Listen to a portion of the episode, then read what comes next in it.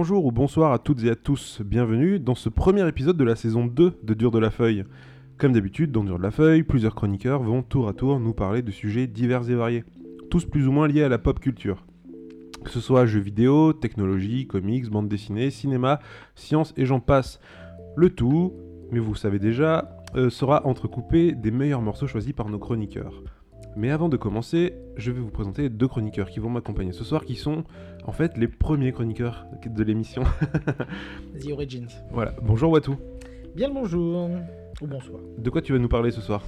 Ce soir, on va à la faveur de la sortie d'un nouveau comic qui s'appelle, enfin d'un nouveau, d'une nouvelle édition d'un comic qui s'appelle 52 de Urban Comics. Je me suis dit que ce serait l'occasion ben, de ne pas en parler, mais d'en parler du multivers, qui est un concept fondateur dans le comics notamment. Très bien. Et bonsoir ou bonjour François. Ouais, salut Alex.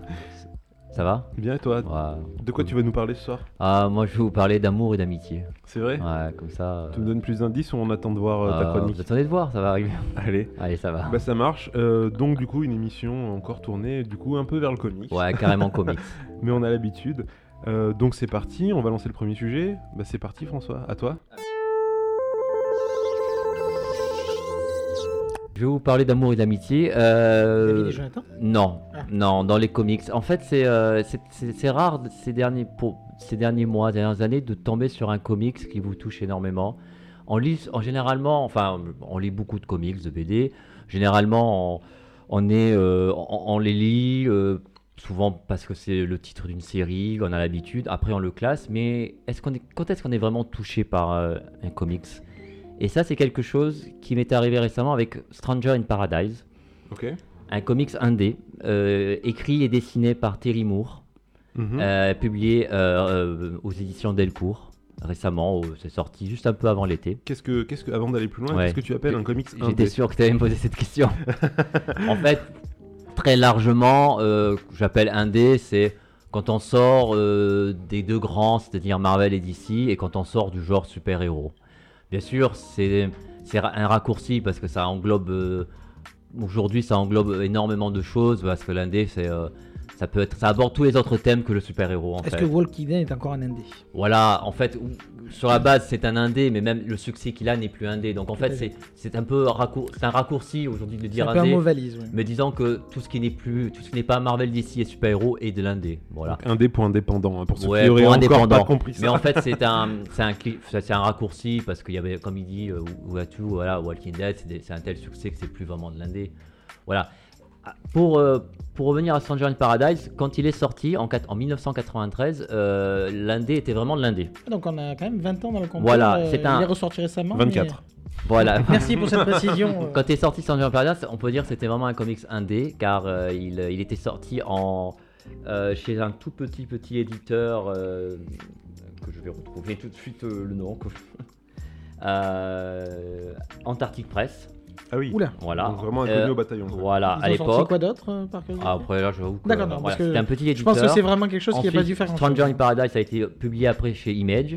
Et ensuite, chez, après, il s'est auto-publié chez Abstract, euh, son propre studio qu'il a créé, euh, Thierry Moore. Et, euh, et donc, c'est vrai que ça- là, à l'époque, c'était de l'indé parce que c'était vraiment, euh, en- dans les années 90, c'était vraiment Marvel et DC qui dominaient le marché. Il y avait Dark Horse, tout ça. Image, bah, il avait C'était marginal. il était voilà, c'était, il avait même pas commencé. Et, euh, et donc Stranger in Paradise, euh, il a duré donc de 1996 à 2007. Et, euh, et c'est un comics euh, qui, aborde un des sujets finalement peu abordés dans les comics même aujourd'hui. Euh, c'est un soap opéra en fait, une chronique sociale. Euh, Donc soap opéra, c'est chronique sociale en fait. non, c'est un peu les Ah. deux aussi. Je, je dirais que comment tu définirais alors un soap opéra, c'est dire que c'est vraiment basé sur euh, les relations euh, et sur le fait que tout, plus c'est basé, c'est plus basé sur les relations entre les personnages, leur, euh, leur histoire de cœur, d'amitié, que vraiment par euh, l'action. Voilà. Pour donner un parallèle en série, Friends donc. Friends pourrait dire oui, Friends bien sûr, un- ou How Your Your Mother, des choses comme ça aujourd'hui. C'est vraiment des soaps qu'on appelle le soap opéra.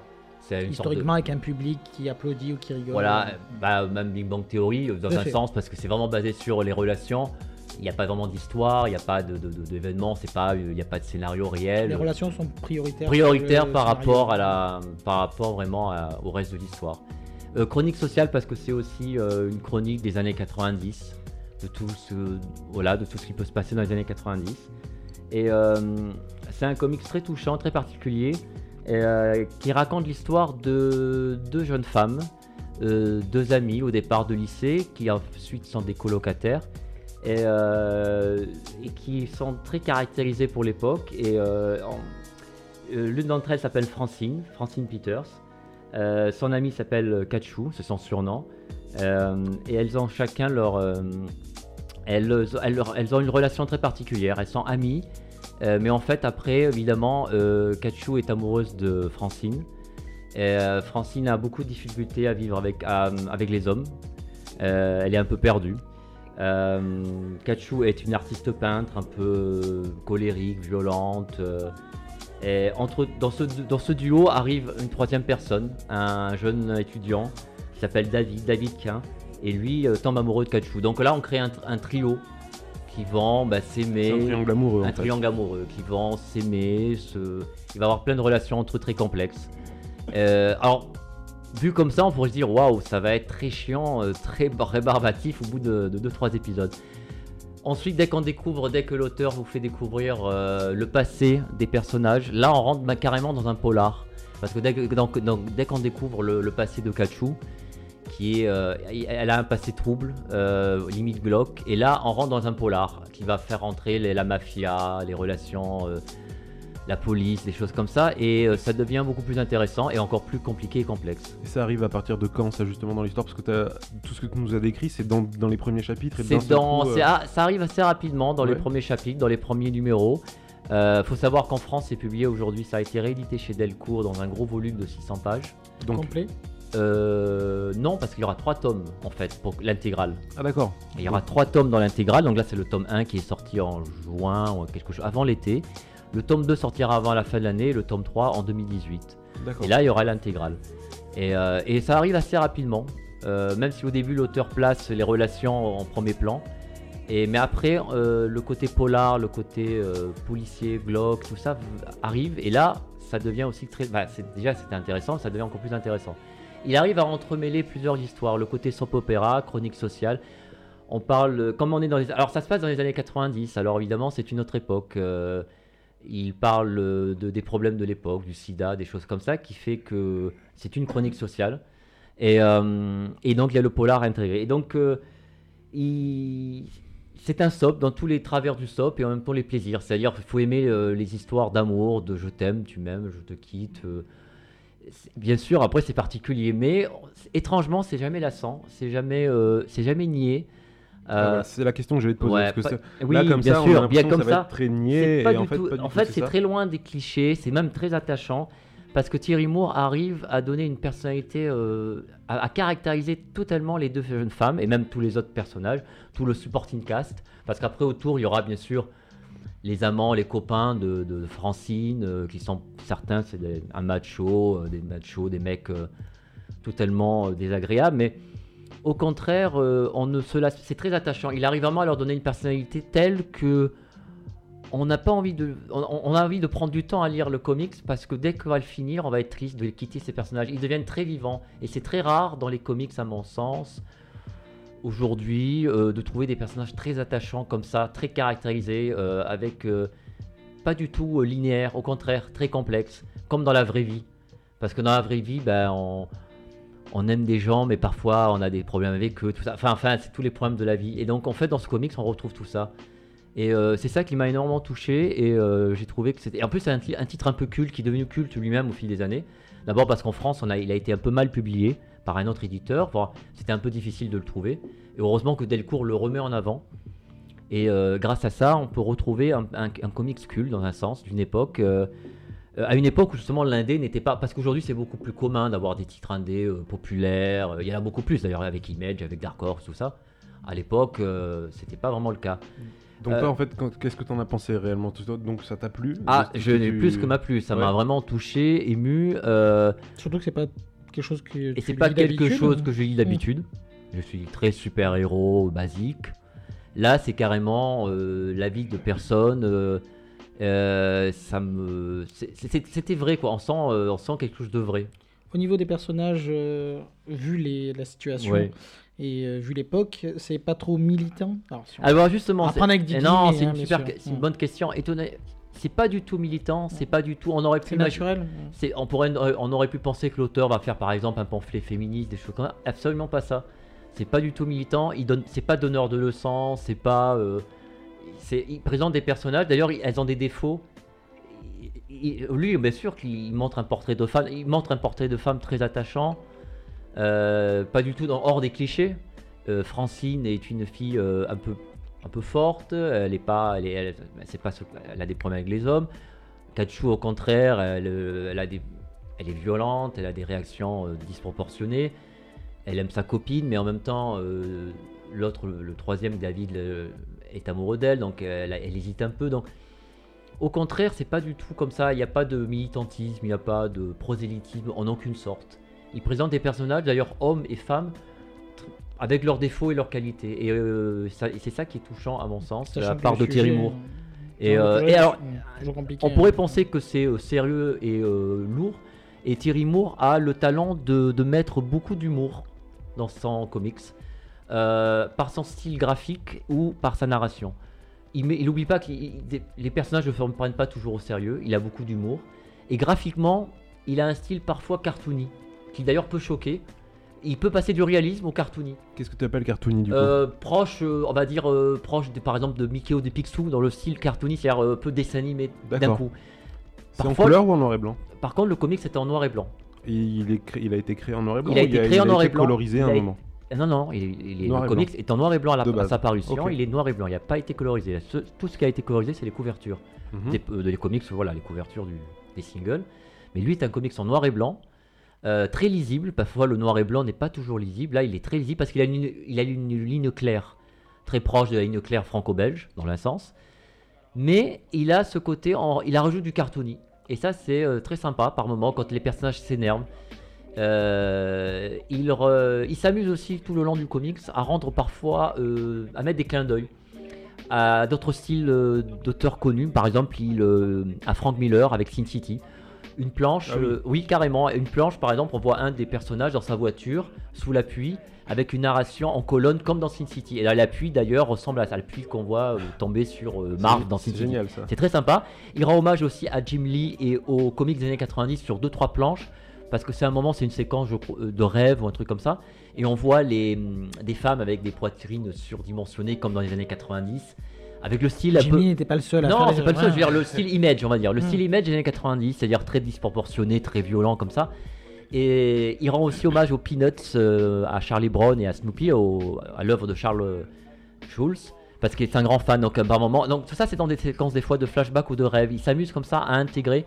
Sur une petite planche aussi, on peut reconnaître un petit Tintin qui est caché. Ah oui. Mais là, il s'amuse en fait. euh, voilà. Il y a des petites choses comme ça qui, euh, qui rendent le comics totalement euh, pas du tout rébarbatif ou lourd dans son même si le propos est lourd. Par, par moment même, il- ça frise le glauque. hein. Il y a des séquences parce que comme le- on découvre le passé de Kachu qui est euh, on va dire euh, relié, relié à la prostitution, des choses comme ça, on frise parfois le, le, le glauque. C'est même pas pour, euh, pour des enfants, c'est vraiment un comics pour adultes. Mais c'est jamais vulgaire, jamais. voilà, il n'y a pas ce côté voyeurisme. Il y a des scènes, par exemple, de, de, de relations sexuelles entre adultes, bien sûr, entre des femmes, des hommes, tout ça. C'est jamais vulgaire, c'est jamais, voilà, on montre pas du sexe pour montrer du sexe. C'est érotique plutôt que. Et encore, même pas, légèrement. Et c'est ça qui est bien. Euh, en fait, c'est il y a une sorte de douceur tout le long du comics. De... On se sent bien. Euh, il intègre aussi dans sa narration euh, des choses qui rendent le comics très vivant. Il intègre des, euh, des paroles de musique, de chansons pop. Il Ah. intègre des poèmes, des interludes comme ça. Et par moments, il casse la narration comics, c'est-à-dire la BD, en faisant de la prose, en racontant la suite de l'histoire, comme dans un roman, pendant 2-3 pages. Et ça, ça casse le truc. C'est un au début, c'est un peu surprenant. Et après, on s'habitue et euh, ça permet de pas s'ennuyer parce que c'est vrai qu'on pourrait se dire que sur un premier volume de 600 pages, on pourrait se dire waouh, 600 pages de, de soap ou de. Surtout que plus tu en parles, moins ça me semble dans ta catégorie oui, habituelle. mais hein. après, je pense. Ah, mais parce qu'après, je pense que. Mais justement, après, il Mm. faut changer. euh, je trouve que c'est ce qui manque dans les comics, à mon sens, même dans les comics mainstream, c'est les relations de les personnages. Et là, on en trouve vraiment. Et euh, Pourtant, Et à Michael Bendis n'écrit que ça, De hein, des relations entre les personnages. Bendis Oui, il n'écrit que Euh, ça. mais hein. pas de la même façon. Sa narration à Thierry Moore est très classique par contre. Elle est pas du tout euh, comme aujourd'hui moderne avec des ellipses ou des choses comme ça. Elle est, bon, c'est sûr qu'elle a été faite dans les années, début des années 90, donc elle est très euh, Il n'est pas classique. daté pour autant? Ben non, elle est, ben, vu qu'il il a un certain classicisme, elle n'est pas datée. Je dirais presque qu'elle est franco-belge entre guillemets, alors avec des gros guillemets, mais elle n'est pas du tout datée euh, parce qu'il n'y a pas, alors il n'y a pas les choses des années 70-80, genre euh, des petits apartés, des choses comme ça. Il n'a pas les bulles de pensée par exemple, des choses que je sais qu'aujourd'hui les, lecteurs d'aujourd'hui n'aiment pas. Euh, Il n'y a pas des bulles de pensée parce que ça, ça a quand même été fait dans les années 90 et c'est quand même de l'indé au départ. Donc l'indé n'a jamais adapté ces, ces choses-là, même dans les années, euh, même avant. Donc euh, tous ces éléments fait- font que je pense que c'est un, voilà, c'est un comics un peu inhabituel finalement parce que je pense pas que dans le marché actuel on trouve un- une œuvre comme ça de soap et de chronique sociale. Enfin, chronique sociale sûrement, mais de soap peut-être pas. Peut-être dans le franco-belge, mais je, je m'y connais pas donc je me permettrai pas. Je suis pas vraiment sûr. Je tu vois, sais- J'essaie ouais. de réfléchir justement à des exemples de. De- En tout cas, vu que moi je l'ai pas lu et Voilà. de ce que tu m'en dis, Peut-être. je- j'ai pas Il en n'y a pas forcément. j'ai pas en tête de. En tout cas, dans le comics américain, je pense pas qu'actuellement, même s'il y a beaucoup de choses euh, chez Image et autres euh, qui bon, des- de l'indé en global, il y a du fantastique, de la SF, du polar, euh, des choses comme ça. Celui-là, je pense que Stranger in Paradise est vraiment un comics à part. Euh, qui raconte vraiment l'histoire euh, de deux jeunes femmes.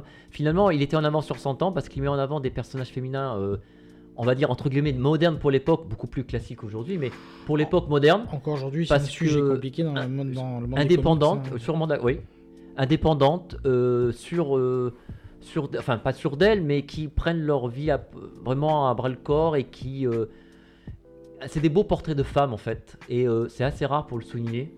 Euh, donc il, devait, il était très en avance sur son temps, Thierry Moore en tout cas.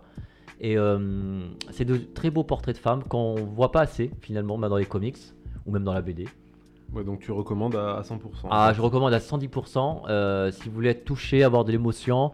En fait, ce genre de comic, on n'a pas envie de, de lire trop vite parce qu'on se dit merde, mince, si on finit, euh, il n'y aura pas la suite quoi. Enfin, il y aura une suite, À mais coup de Et 600 donc- pages, on a un peu de temps de Ouais, revenir, mais voilà, quoi. Donc en fait, les, les deux prochains, je sais pas si tu as l'information ou pas, mais ce sera quand même des tomes de aussi gros, 600 Ah, pages aussi oui, à peu près. À peu À près peu près. euh, Parce que l'histoire, euh, tu, je sais pas si tu l'as déjà dit ou pas, mais elle a, elle a commencé quand? Elle s'est terminée Elle a commencé en 1993 et elle a fini en 2007. Ah oui, donc c'est quand même. Et c'est sorti tous les mois? Alors euh, non, il y a eu des périodes de, De creux. De creux parce que comme il, il, il s'auto-publiait à un moment, Ah il le sortait un peu quand il pouvait, voilà, dans Ok. son rythme, voilà.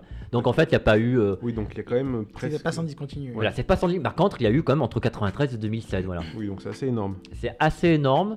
Et pour le petit teaser, petite news, c'est que normalement, il a annoncé que peut-être en janvier 2018, euh, il reprendrait son comic Stranger in Paradise. Il reviendrait. Moi j'ai une question, parce Oui. que du coup ça m'a l'air très euh, intéressant comme histoire, mais ça, il n'y a jamais eu d'adaptation autre, euh, télévisuelle ou. Alors, c'est une bonne question. Il n'y a jamais eu d'adaptation depuis, bien sûr, mais récemment, il y a vraiment pas longtemps, il y a quelques jours, peut-être une semaine ou deux, il a annoncé, Thierry Moore a annoncé que euh, il y avait un projet sérieux d'adaptation, euh, un film, euh, voilà, à Hollywood. Et ça, ils sont vraiment partis, ils sont en pré-production. Voilà, c'est vraiment, c'est vraiment sérieux. Hein. Voilà, c'est vraiment sérieux. Donc, euh, il est fort possible qu'on voie bientôt euh, une adaptation de Stranger in Paradise. Super. Voilà, donc. euh, Est-ce que tu as quelque chose à rajouter?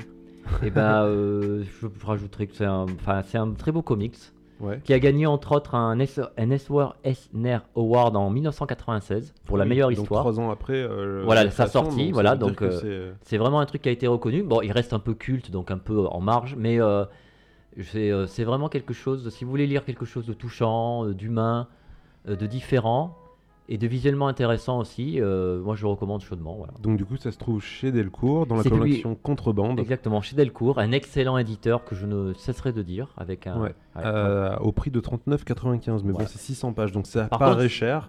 Ça paraît cher, mais 600 pages, je pense 600 que. pages, voilà. Franchement, avec un, un beau volume souple qui se tient bien dans la main, qui se plie pas, qui s'abîme pas au niveau de la, de la tranche, tout ça. Donc vraiment un beau volume. Delcourt fait vraiment un super travail, comme d'habitude. Ah oui, en plus, j'avais pas noté, mais tu nous parles de Terry Moore depuis tout à l'heure, mais du coup, il est au scénario et au dessin. Ah, il fait tout. Écrit, tout scénario, il fait tout tout seul. Il a tout fait tout seul pendant toutes ces années. D'ailleurs, il a d'autres séries chez Delcourt que je, recomm- que je recommande, que ce soit Echo, une série de science-fiction avec ça un recommence à ressortir, ça aussi. C'est ressorti en, en de la intégrale, même manière. de la même manière, euh, et- ainsi que Rachel Rising, une série de fantastique Ah, d'horreur. exact. Voilà.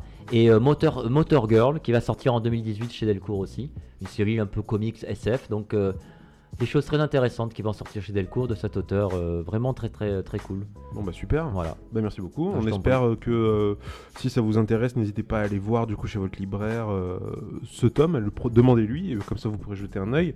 Si euh, vous avez eu en tête euh, une série qui pourrait ressembler à ça, un soap opéra, euh, Exact. que ce soit récent ou pas du tout, n'hésitez pas à nous le mettre dans les commentaires parce que du coup nous on cherche mais on trouve pas. Euh, donc ouais, merci beaucoup pour cette Ah, chronique. Ouais. euh, C'était vraiment terrible, ça m'a donné très Tout le envie de le plaisir lire. était pour moi.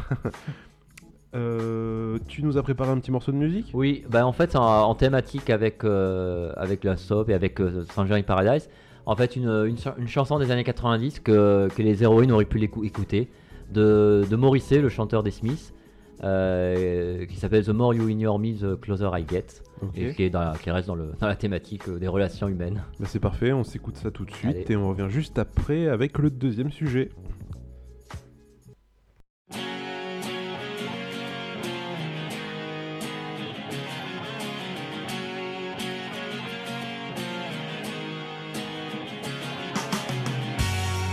The more you ignore me, the closer I get. You're wasting your time. The more you ignore me, the closer I get. You're wasting your time. I will be in the bar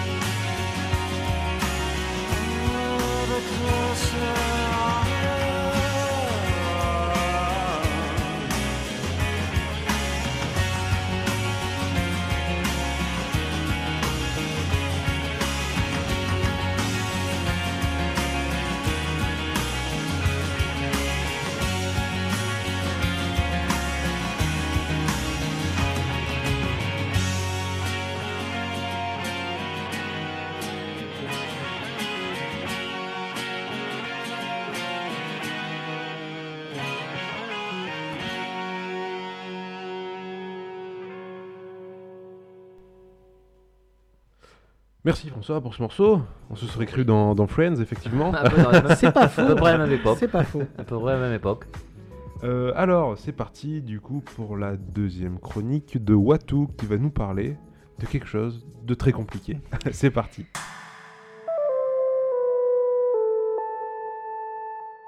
Donc, euh, donc, comme je disais, effectivement, le Urban vient de ressortir euh, cette semaine, euh, 52, qui est, euh, qui est un tome assez euh, euh, important, plus par son histoire éditoriale peut-être que par euh, encore euh, son contenu. Donc, pour ceux qui ne suivraient vraiment pas, Mm. on parle bien de comics. Tout à fait, tout à fait. Ouais, Urban Comics, c'était un indice euh, spectateur en bas de votre écran. Et je trouvais que c'était l'occasion, donc, euh, donc je ne l'ai pas encore relu, même si j'avais lu à l'époque. euh, c'était l'occasion de revenir sur euh, 52. Déjà, 52, pourquoi? Ben, 52, parce que, pour deux raisons. Euh, une des raisons, c'est parce que c'est sorti sur 52 semaines. C'était une, une année éditoriale complète. Et aussi parce que ça fait suite à Infinite Crisis. Euh, on va repartir dans l'ordre, ne vous inquiétez pas, c'est juste pour me euh, expliquer ce que c'est 52. I- Imagine-toi que certaines personnes qui écoutent ce podcast ne lisent absolument pas de comics, Je ne sont pas du tout au courant. Mais je finis juste cette petite intro pour le partie c'est vrai. 52. Et donc, ça fait suite à Fin Crisis qui euh, remettait en place ce qu'on appelle un multivers. Donc, le multivers est une notion très, très, très utilisée en SF, en comics, en, En- en aussi, en anticipation, littérature, en en littéra- en roman, littérature. etc., Ouais. etc. Et je pense que c'est un concept qui n'est pas forcément facile à appréhender et qui est pourtant quasiment partout. Euh, même dans des œuvres beaucoup plus communes, euh, beaucoup plus simples, on a des notions de multivers, même si on ne les nomme pas forcément. Donne-nous un exemple. Euh, pour donner un exemple de, de- d'œuvres beaucoup plus récentes, ben, Bah, pas Trek. forcément récente, mais un, un exemple que t'as en tête où est-ce qu'on se dirait, on se dit pas tout de suite que c'est multivers, alors qu'en fait si. Ben, pour donner un exemple tout bête, euh, le premier Star Trek le- de le- des nouveaux films, D'accord. quand on a une notion Ah, d'altération, le reboot par, tout à euh, fait, Abrams, reboot ouais. par J. Abrams, c'est une notion de multivers. Mais Rick et Morty, c'est une notion totalement de multivers. Pour ceux qui regardent, ça me paraît assez clair. Euh, le multivers implique d'autres éléments qui se répercutent, qu'on connaît aussi, comme par exemple le voyage dans le temps. Voyage dans le temps, ben, retour à le futur, etc. Ce sont des notions. Des univers parallèles. Voilà, tout ça sont des notions qui se tournent autour. Je vais, euh, je vais rentrer un petit peu dans les détails, mais tout ça est permis par la notion de toute façon de multivers. Pour euh, revenir, déjà, pour expliquer en quelques mots, même si on va expliquer un petit peu, le principe du multivers, c'est la notion même d'univers parallèle. La- la- le motif le plus simple d'univers parallèle et une des, une des, des motifs fondateurs, c'est en science. C'est en science, c'est un certain Schrödinger qu'il a, qu'il a énoncé avec son, son chat, que certains doivent connaître au, moins de effectivement. euh, par un problème euh, quantique, bon, je vais pas entrer dans les détails, mais qui est impliqué qu'il y ait deux possibilités à une même réponse. À la fois vivant, à la fois mort dans le cas du chat. Donc, pour donner un exemple un peu plus parlant, c'est le fameux pantalon du temps, qu'on a pu entendre aussi dans des retours à le futur, etc. C'est-à-dire que pour chaque euh, action donnée, il y a la possibilité de le faire ou de ne pas le faire. Et chaque fois qu'on prend cette décision, il y aurait une possibilité, c'est que dans un monde donné, on ait choisi l'autre possibilité, l'autre pantalon, l'autre manche du pantalon. C'est-à-dire que soit on commence par la jambe droite, soit on commence par la jambe gauche. Exactement. Dans un monde, même si de- tout de suite je le mets dans la jambe droite, je commence par la jambe droite, dans un autre monde j'aurais peut-être commencé par la jambe gauche. Exactement. C'est cette notion que chaque décision implique que dans un monde donné, on aura peut-être pris une autre décision. Et c'est valable pour chaque décision, qui fait des terres parallèles à l'infini. Voilà pour le principe de base du multivers. Ça va beaucoup plus loin que ça. Et pour revenir un petit peu sur la, la partie comique, etc. euh, donc Schrödinger l'a théorisé en 1952 au niveau du côté quan- quan- quantique. Et dès 1953, dans la partie comics, on commence à avoir cette notion d'univers différent mais proche du nôtre. On l'a notamment avec Wonder Woman 59 de la première édition où Wonder Woman euh, passe dans un monde miroir, un terme que nous reverrons euh, assez souvent dans cette petite chronique, et elle rencontre une certaine Terra Teruna, c'est donc à l'époque de l'âge d'or hein, des comics, Golden Age, qui est son équivalent sur cette terre parallèle, les guillemets, euh, vous comprendrez bien. Ça c'est la première fois que ça apparaît C'est une des, vraiment une des toutes premières. Il y avait, on, peut- on peut considérer aussi euh, Dans le monde du comics. dans le monde du Ah, comics, oui. bien sûr. Même globalement, il y a eu peu de références hein, avant ça. Comme je disais, sachant que Schrödinger l'a théorisé en 1952, on est en 1953. Donc déjà, c'était une première notion de terre parallèle, d'essayer de- d'avoir quelque chose de, de, différent et tout en étant proche. On aura bien sûr euh, le reboot, le, enfin le reboot, si je puis dire, le passage au Silver Age, qui lui, en lui-même est une notion d'univers parallèle. Alors dis-nous en plus de, par rapport à ça, parce que du coup... euh, Justement. Donc, C'est pas en net. 1956, quand euh, on arrive dans le Silver Age avec euh, le- la relance de tous les titres chez DC, on verra d'ailleurs que la notion, donc là, qu'on vous en a rendu compte quand j'ai dit Wonder Woman, la notion de, de- de multivers est fondamentalement liée à DC. Ce ne sera pas les seuls, vous allez le voir. Il y en aura tout autant chez Marvel par la suite, mais historiquement, DC a quand même été Oui. un des fondateurs sur la question. Historiquement, oui, c'est le premier. Et donc, avec le showcase numéro 4, euh, DC décide de lancer des nouveaux héros qui vivent dans un monde où les premiers héros de l'âge d'or étaient en fait des héros de comics. Donc, on sous-entend que c'est un autre monde, une autre réalité. On verra d'ailleurs que les termes sont assez compliqués, un peu importants, que ce soit univers, réalité et continuité. On verra que c'est à la fois pareil et différent. C'est Oui. un peu compliqué. Avec, le, ouais, avec le temps, il, euh, tout sera mélangé. Enfin, ils utiliseront plein de termes. Voilà, je vais essayer de vous les, de- Voilà. de, vous les, de les- vous les rationaliser pour essayer de, de briller en société. Euh, donc voilà, donc on- le concept même du Silver Age est en soi une- un univers parallèle comparé à l'âge d'or. On va cimenter et définitivement établir ça avec bien sûr un comics dont on a déjà parlé dans, la- dans les chroniques précédentes, qui est bien sûr le Flash 123, le, le Flash des deux mondes, en 61, qui est l'établissement carré, réglé, officiel du fait que ces deux Flash vivent dans des mondes qui vibrent, pour à l'époque, pour euh, avoir une- un, un raisonnement scientifique comme on aimait bien, qui, vit, qui vivent dans des mondes parallèles, différents. Et ça, ça tu... parce que depuis tout à l'heure, tu Mm. parles du Silver Age et du Golden Age. C'est quoi en fait? C'est exactement pour remettre un peu les, les bases. C'est euh, des périodes en fait, c'est ça des comics? Tout simplement des périodes qu'on essaie. Alors, c'est fluctuant c'est- en termes de date. Certains vont dire que c'est avec tel personnage que ça lance le Silver Age.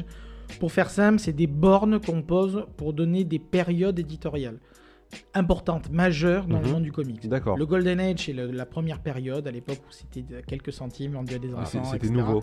C'était vraiment la toute nouveauté. On peut dire 1935 ou 1938, l'apparition de DC ou de Superman, globalement, jusqu'en. euh, Si vous lisez un bon. petit peu, vous verrez que ça va fluctuer légèrement. euh, voilà. Pour donner un exemple, pour le début Silver Age, ça fluctue entre l'arrivée du Martian Manhunter, l'arrivée de Flash, Silver Age, peu importe à la limite. ouais. C'est, ça, se joue, tout le monde est d'accord pour 56. ça se joue à rien de toute façon. Voilà, ou 61 maximum, bon voilà, ça Voilà, reste- sans rentrer dans des, dans des, dans des Par détails de ce côté-là. Après, c'est c'est plus déterminé par la suite. Hein. Tout à fait. 70. euh, C'est, beaucoup plus clair par la suite, notamment la, la mort de Gwen Stacy, ce genre de choses. choses comme ça. Mais donc voilà, donc c'est des périodes éditoriales. Et c'est assez intéressant puisque il faut voir que. J'ai beaucoup parlé de DC, comme je disais. Euh, DC avait une, une notion de, de- d'histoire euh, one-shot qui n'était pas nécessairement dépendant de la continuité. Ce qui était une autre manière de dire que c'était un univers parallèle ou que ça n'était pas propre à cet univers qu'on connaît, qu'on essaye de considérer comme canon. J'ai utilisé beaucoup de mots, je vais en expliquer quelques-uns, bien sûr. Euh, juste pour continuer un petit peu rapidement sur la notion de multivers qui va rapidement évoluer. Donc on a le Flash et le monde qui vraiment cimente ça.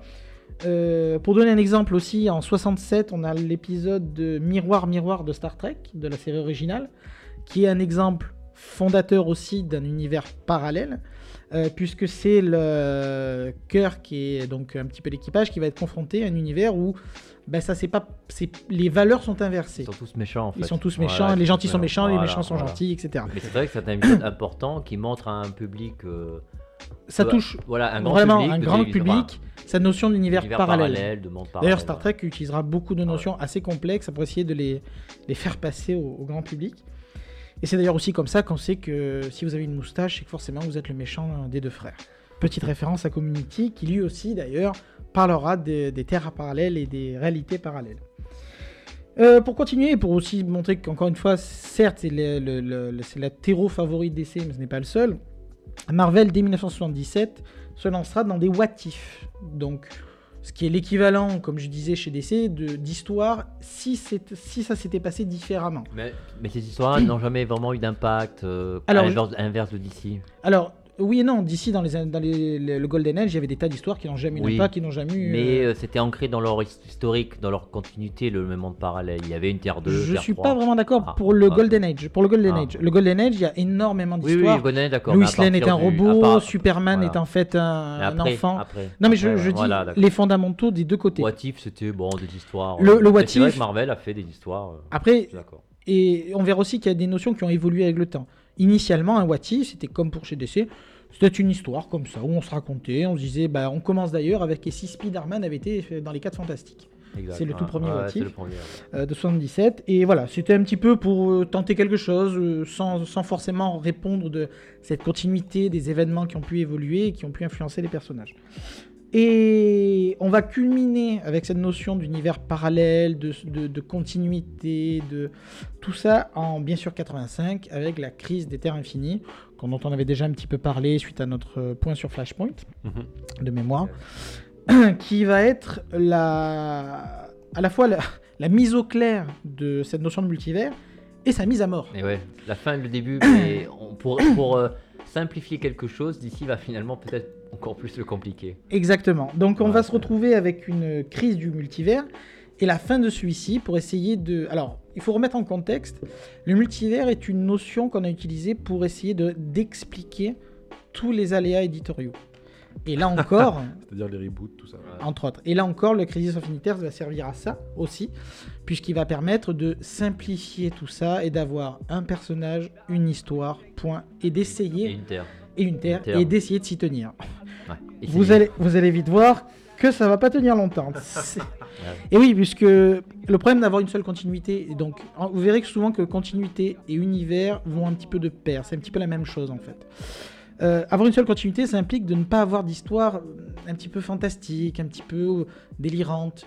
Euh, par exemple, on ne peut pas avoir de Batman vampire dans cet univers-là, puisque s'il n'y a qu'un seul univers, Batman n'est pas un vampire. Il n'y a qu'un Batman. voilà. Il n'y a qu'un Batman. Et on verra que du coup, ben, il va falloir trouver une solution. Et dès 1988, euh, DC va déjà faire une première entorse, alors qu'on est euh, quelques années après Crisis on avec les Elseworlds, qui est finalement, encore une fois, un concept qui repart du même principe que les What If. Les What If, qui- voilà, C'est le même principe. C'est-à-dire que, et si ça s'était passé différemment? Le premier sera d'ailleurs Gotham Gaslight, qu'on espère revoir euh, On, a- rapidement. on- on hein. espère une réédition. Une Hein, réédition Urban, si tu nous hein. entends, et Ah qui part du un message. Ah ouais, franchement. euh, qui part du principe si Batman était dans, vivait dans une période, dans une époque plutôt euh, steampunk. L'ère victorienne. Pour faire court, Voilà, victorienne, voilà. steampunk. Et donc en partant de là, on va repartir encore une fois ben, avec les problèmes qu'on avait effacés avec Crisis on Infinite Earths, puisqu'on se retrouve avec encore une fois un tas d'histoires très intéressantes. Mais la question du lecteur, c'est oui, mais c'est où, c'est quoi, c'est se comment, ça se passe où? Ah là là, les et donc, euh, c'est compliqué. Je vais continuer un petit peu à dérouler le fil du temps néanmoins, on va y revenir. Et en 1992, euh, Marvel va lui aussi euh, continuer à essayer de développer un petit peu son, son catalogue d'histoires plus parallèle que dans sa continuité avec 2099, qui est initialement présenté comme le futur de Marvel. Euh, C'est-à-dire que qu'est-ce qui se passe dans 2000, euh, 1000 ans plus tard dans ce même univers?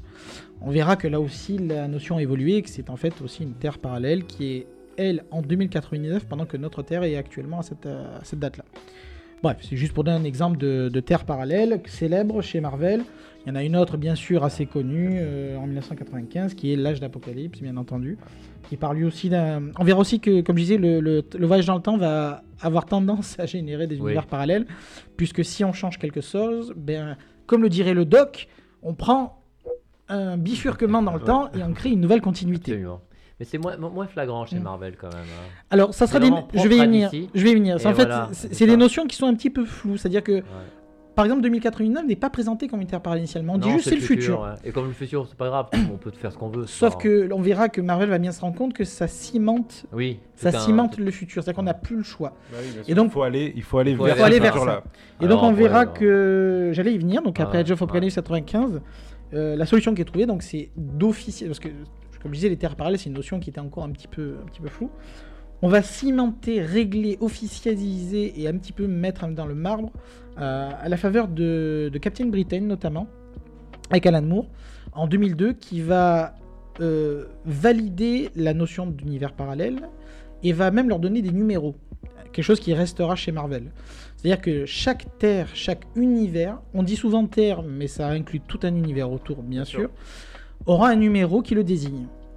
Mar- euh, Alan Moore désignera la terre Marvel classique, toujours avec des guillemets, avec le nom 616. C'est quelque chose qui restera.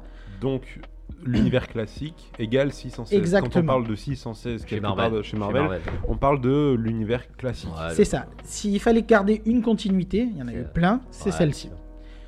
Par la suite, chaque continuité, chaque Elseworld, enfin pas Elseworld, lapsus, non. chaque what if, chaque histoire qui sort du- de la continuité, du canon, va correspondre à un univers en particulier et aura un numéro. Je ne vais pas tous vous les citer, mais Marvel, euh, Marvel Zombie a un numéro, je ne l'ai pas en tête. Même la cinématique universe, même les films. Le ouais. Cinematic Même Universe a un numéro. ouais. Notre univers Ouais, réel là où il n'y a pas un de super-héros. numéro. Ah ouais, donc en fait, bah, et du coup c'est intéressant parce que du coup ils arrivent à intégrer le fait que nous on n'est pas de super-héros, Ouais, à nous intégrer dans ces univers. C'est ça. Et on verra que ce génial, ça. concept a même un autre nom que multivers. Ah. Je vais en parler un petit peu après. Toujours pour dérouler, euh, donc on va retourner du côté de DC, puisqu'on est donc après ce passage chez Captain Britain. Euh, pour toute la petite parenthèse, donc Captain Britain va permettre d'avoir cette notion de, de similarité entre les mondes, puisqu'il y a un Captain Britain qui défend un univers donné. Voilà, pour la petite parenthèse. Et donc on arrive en 2005 avec Infinite Crisis, dont je vous parlais un petit peu en intro, qui chez DC va permettre, encore une fois on verra que c'est beaucoup éditorial comme souvent, va permettre... C'était pour relancer les ventes. Alors oui, euh, encore déjà de toute façon, mais ça permet aussi de régler des problèmes d'histoire. Comme je disais, l'Elseworld, le problème c'est qu'il fallait l'expliquer, et ils ont essayé de l'expliquer d'ailleurs pendant cette période un peu bizarre où il n'y avait pas de multivers chez DC, en tout cas officiellement, avec un concept qu'ils appelaient l'hypertime. Oui, je sais, ça vend du rêve. Ça a été introduit Euh, après un crossover avec une, série qui s'appelait- euh, The Kingdom, qui fait en Ouais, fait suite, euh, qui serait, si c'était euh, tel que, une suite à The Kingdom Come, ouais, avec de guillemets, mais C'est le principe. a été Et pour, euh, leur idée, c'était pour essayer de justifier que, quoi qu'on vous raconte, c'est quand même dans le même univers parce que ça se rejoint au bout du compte. Ils prenaient l'exemple d'une rivière qui peut avoir des affluents, mais qui finit par se rejoindre derrière.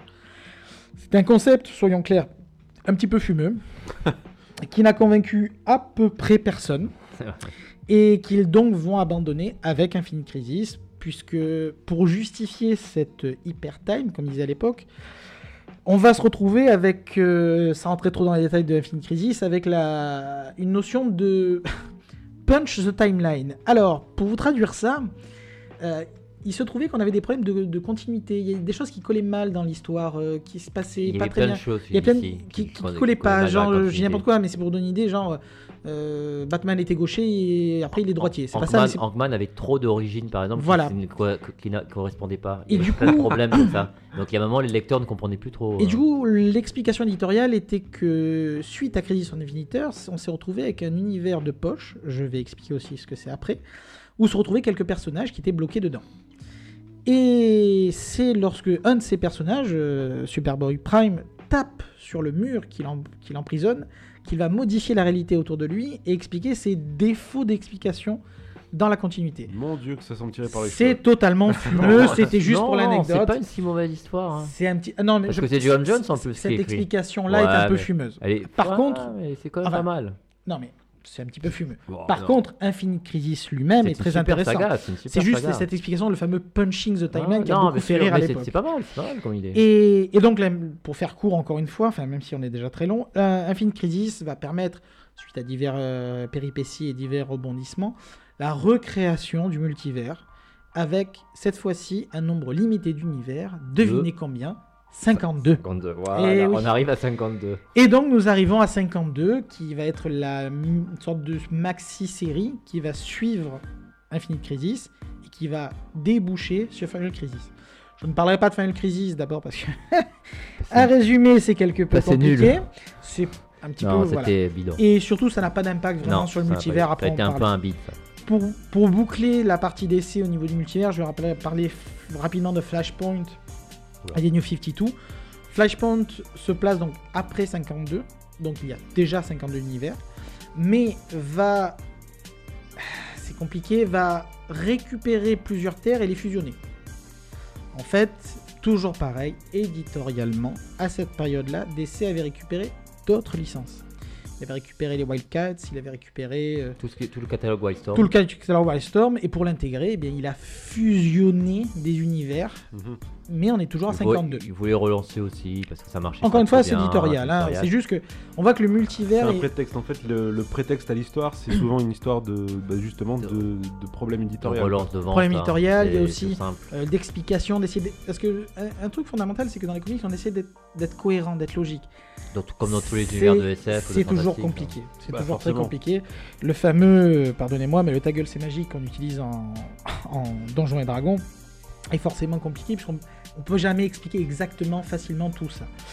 Euh, ce qui nous mènera plus tard à Rebirth, mais ça c'est pas spécialement Non. nécessaire à parler. Mais néanmoins, je tiens juste à faire une petite phrase, c'est que les événements de Rebirth, donc qui suivent euh, le New 52, sont très en fois, encore une fois, très fortement en cause un multivers, une notion d'univers parallèle, de modification de timeline.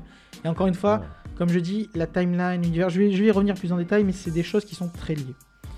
Voilà pour un peu un historique euh, rapide, s'il en est, de, des multivers dans le monde des comics, et on l'a vu aussi dans le monde d'à côté.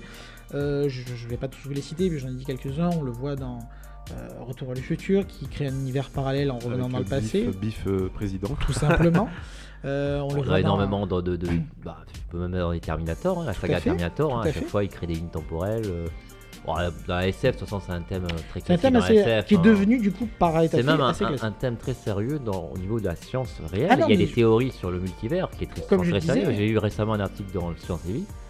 Euh, il y a des théoriciens réels sur le multivers, ce qui Je pourrait rappelle exister. que donc, le euh, point de départ de tout ça, c'est Schrödinger, pas, euh, un c'est même scientifique pas un truc. euh, en ouais, ça 52, reste des théories.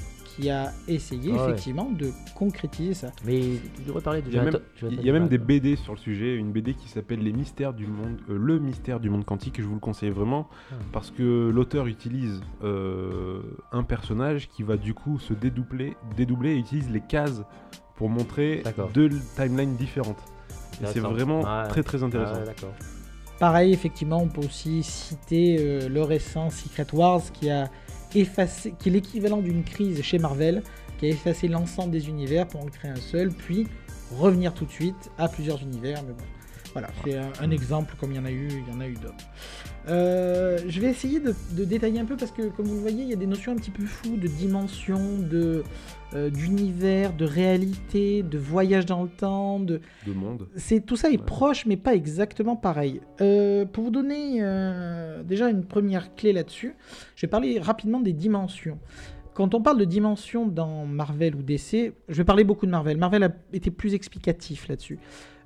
On parle de d'univers parallèles inclus. C'est en fait des, des- ce qu'on appelle des dimensions de poche. C'est-à-dire qu'on est dans la même réalité, on est dans la même continuité, mais il y a des univers qui ne sont pas exactement sur Terre. Pour donner un exemple simple et concret, Asgard dans l'univers euh, Marvel n'est pas dans, la, dans le même univers que la Terre. Il est dans un univers de poche qui lui est proche et qui est relié par le, le, pont arc-en-ciel. On a d'autres univers comme ça, comme le- les limbes, ou Vie Belasco, pour ceux qui connaissent. Je vais rentrer un petit peu dans donner quelques noms des- comme ça. C'est des dimensions. C'est ce que je viens de dire, c'est des dimensions. ouais, c'est ce qu'on appelle un, un univers de poche. Mm. Euh, on a eu la Contre-Terre, créée par euh, Franklin Richards. On a eu euh, le Mojo World, on a eu euh, la zone négative, etc. Tout ça sont des, des... Il va des fois dire des univers, mais c'est surtout des dimensions parallèles. C'est pas un univers, c'est une dimension. On est toujours sur la Terre 616, on est toujours lié à la Terre 616. Mais c'est des dimensions. Mais c'est des petites dimensions qui sont entre, qui sont collées, etc. On a aussi ce qu'on appelle aussi les réalités externes. Faut faire une infographie. Et je sais.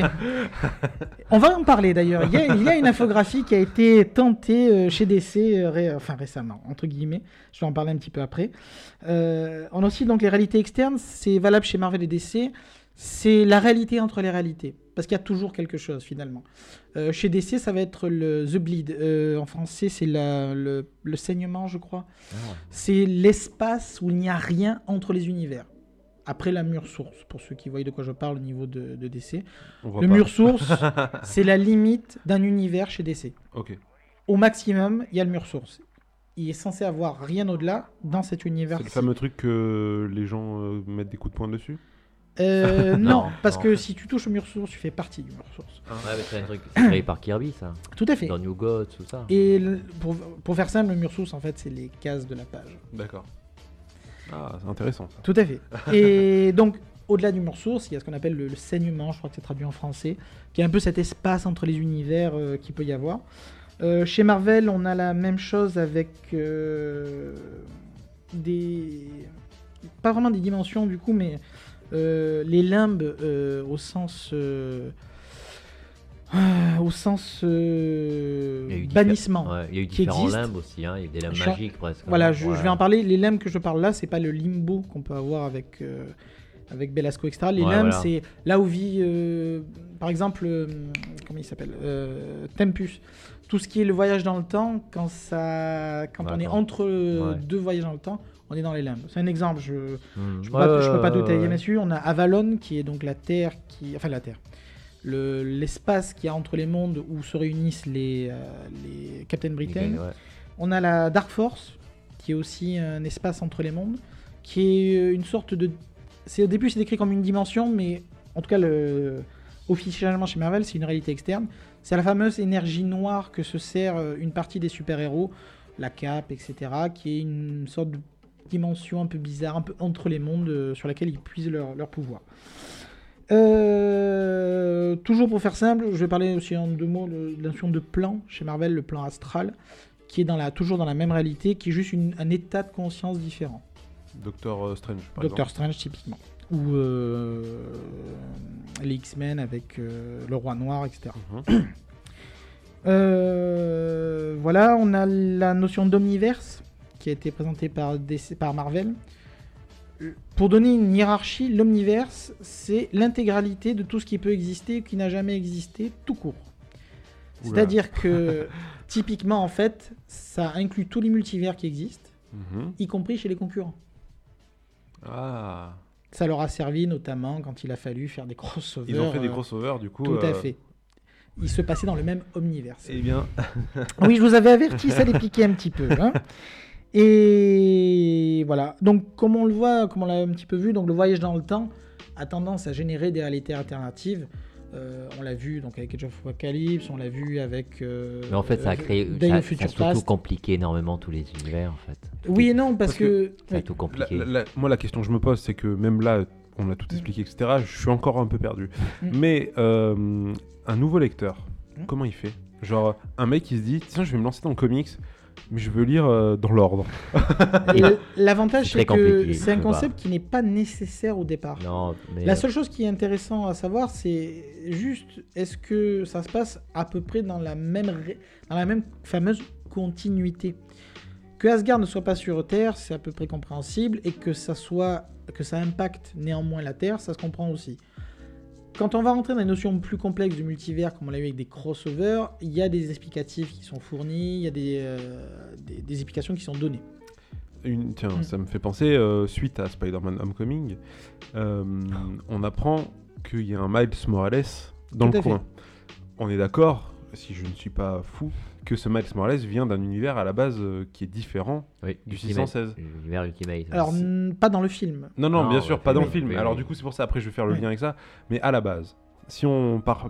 Le film est juste une- un point d'entrée, c'est-à-dire Mm. que ce personnage est évoqué dans ce film-là, C'est un clin d'œil. mais d'où il vient? En fait, à la base, il vient d'un univers Univers parallèle. parallèle, ouais, mais parce qu'il y a Alors, une saga, tout ça. Qui a On fait peut que- aussi voir ça différemment dans le sens où c'est un clin Comme il y a un Peter Parker sur les deux terres, dans les deux réalités, il y a sans doute un Miles Morales dans les deux réalités.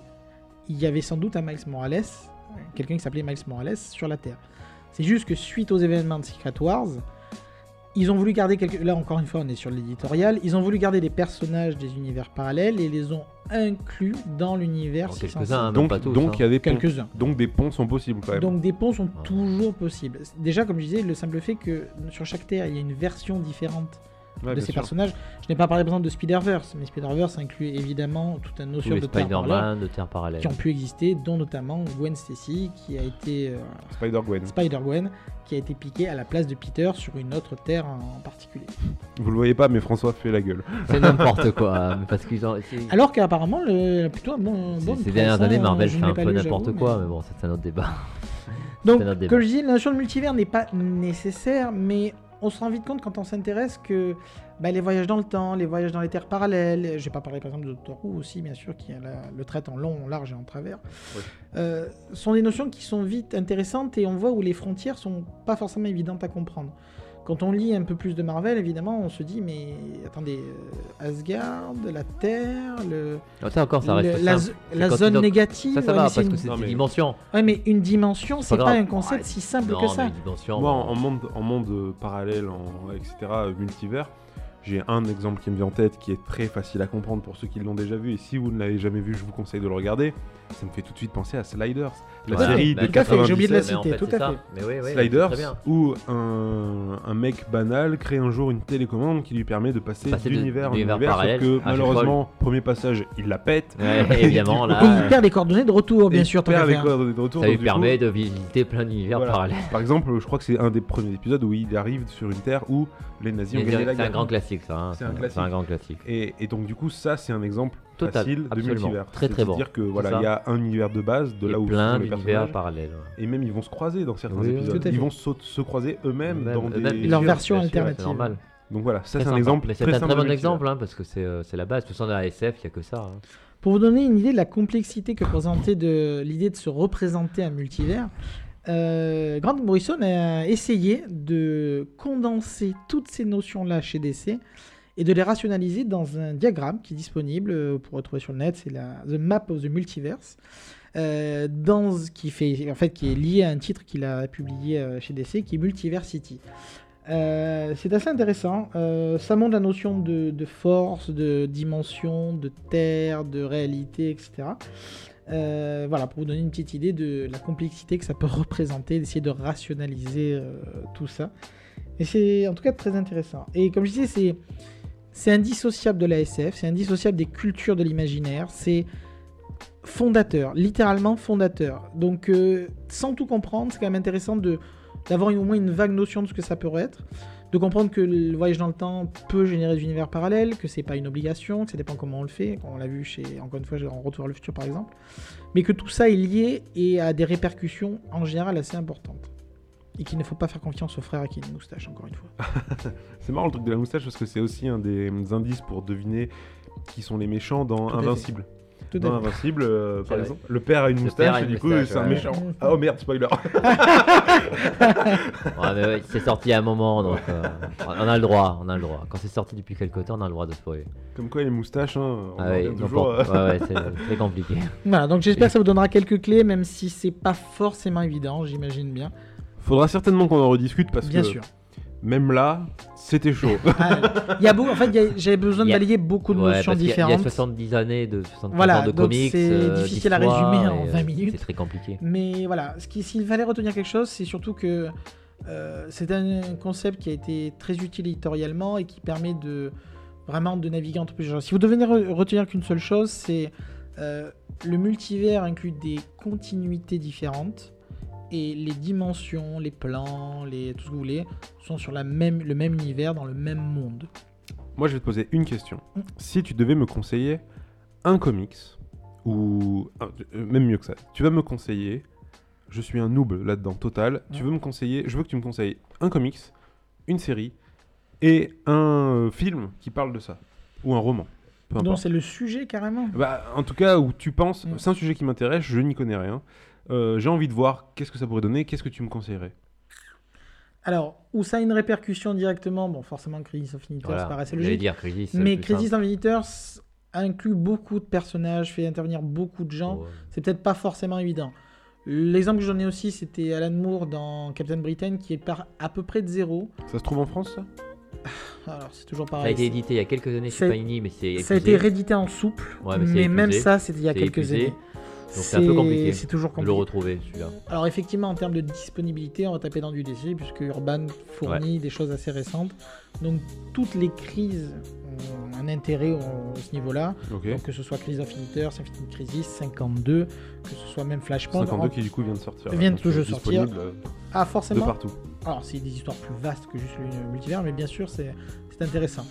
Euh, pour, le... pour des séries, tout bête à dire, mais Slider, effectivement, est un C'est un très bon choix. Mais plus récemment, bien sûr, c'est Rick et Morty Mhm. qui essaye d'être assez didactique, l'air de rien, sur la question, dans un épisode mythique où on voit ce que peut être. euh, Alors je rappelle, comme je disais, que le multivers, c'est pas forcément sur des conséquences, hein, c'est juste que c'est l'exemple le plus commun. Et dans un des épisodes de Morty, bien sûr, Rick et Morty, on se retrouve avec une machine qui génère des univers parallèles chaque fois qu'on prend une décision différente. Et c'est visuel, c'est-à-dire qu'à l'écran on le voit. C'est un épisode assez mythique, vous verrez si euh, c'est saison Saison euh, 1, je crois. Une, je crois, Ouais, il me semble. hein. Euh, très intéressant et très fun, très drôle. Euh, sinon, donc en série, il y a ça. En En film. film, c'est beaucoup plus compliqué. Je, je- Retour vers le futur, c'est le plus simple. Voilà, Retour vers le futur. Alors, comme je disais, la notion est rapidement évoquée. C'est plus du tra- voyage dans le temps, mais le voyage dans le temps générant des multivers, ça reste proche. Euh, Au-delà de ça, c'est un petit peu compliqué. Non, mais on prend, on prend. Ouais, voilà. Ouais, bah, ça, ça reste le plus Euh, simple, la base. Comme je disais, Star Trek le génère de fait, mais c'est pas le sujet. C'est pas vraiment le sujet. Euh, je suis en train de réfléchir, c'est pas évident. hein. Après, comme je disais, c'est une notion qui transite en fait quand on prend le temps d'y faire attention, mais quasiment dans tout œuvre de SF en fait. hein. C'est juste que c'est pas forcément abordé explicitement.